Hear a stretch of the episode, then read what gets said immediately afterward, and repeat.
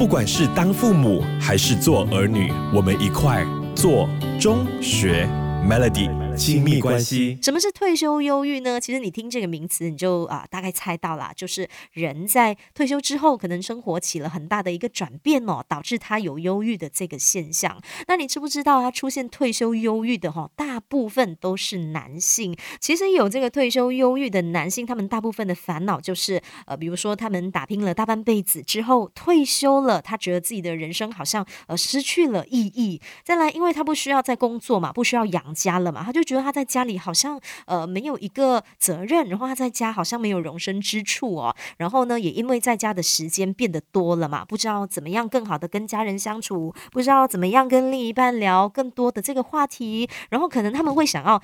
二度就业的，就是在找其他的工作，但是又找不到理想的工作哦。总之，就是因为他们退休之后，他们不需要再出门上班了嘛，然后他们的这个生活节奏也就乱了，可能就会导致他们有忧郁的这个现象。那其实除了男性之外啊，女性也会有退休忧郁。不管是当父母还是做儿女，我们一块做中学 Melody 亲密关系。继续这个小时亲密关系，在跟你聊关于退休忧郁哦。刚刚就跟你说到哦，其实男性退休忧郁是有哪一些原因？那女性也有退休忧郁的哈、女性的退休忧郁可能就是因为她们失去了经济基础，然后对未来感到不安，睡眠品质不好哦，然后运动量不足，很容易导致她们就是下半身无力，容易跌倒，导致骨折，这些情况都有可能发生在退休的女性身上的哦。那身为儿女的我们呢、其实应该要注意的一点就是，六十岁以后啊出现的忧郁症，有时候会被误认是失智症，因为忧郁症的某一些症状啊，跟失智症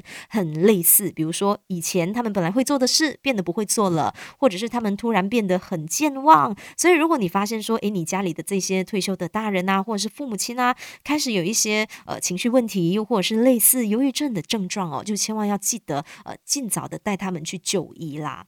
那其实想要预防六十岁的这个退休就忧郁啊，在五十岁我们就应该要开始做准备的啦。该做些哪一些准备？稍回来继续跟你聊。不管是当父母还是做儿女，我们一块做中学 Melody 亲密关系。想要预防六十岁的退休忧郁啊，其实五十岁就要开始做准备的啦。那建议这些即将退休的人士哈，可以尽早的去培养明确的兴趣。比如说，如果你是喜欢阅读的话，不妨可以养成上图书馆的习惯。那如果你是喜欢热闹的朋友啊，可能就可以去参加一些社团啊、跳舞啊、做运动啊，都好。最重要的就是让你的身体多动一动哦。再来跟身边的人的这个关系也很重要。如果跟跟家人的这个关系不是太好的话，恐怕就是你退休之后的这个在家里的日常生活会觉得特别的压力啊。所以跟家人一定要相处融洽。那如果说你是单身的大人，则应该要跟朋友保持定期的聚会。那退休之后也要尽量保持跟上班时一样的作息哈、哦，不要因为退休一下就打乱你的生活节奏啊，这样的话可能会让你很难适应的哦。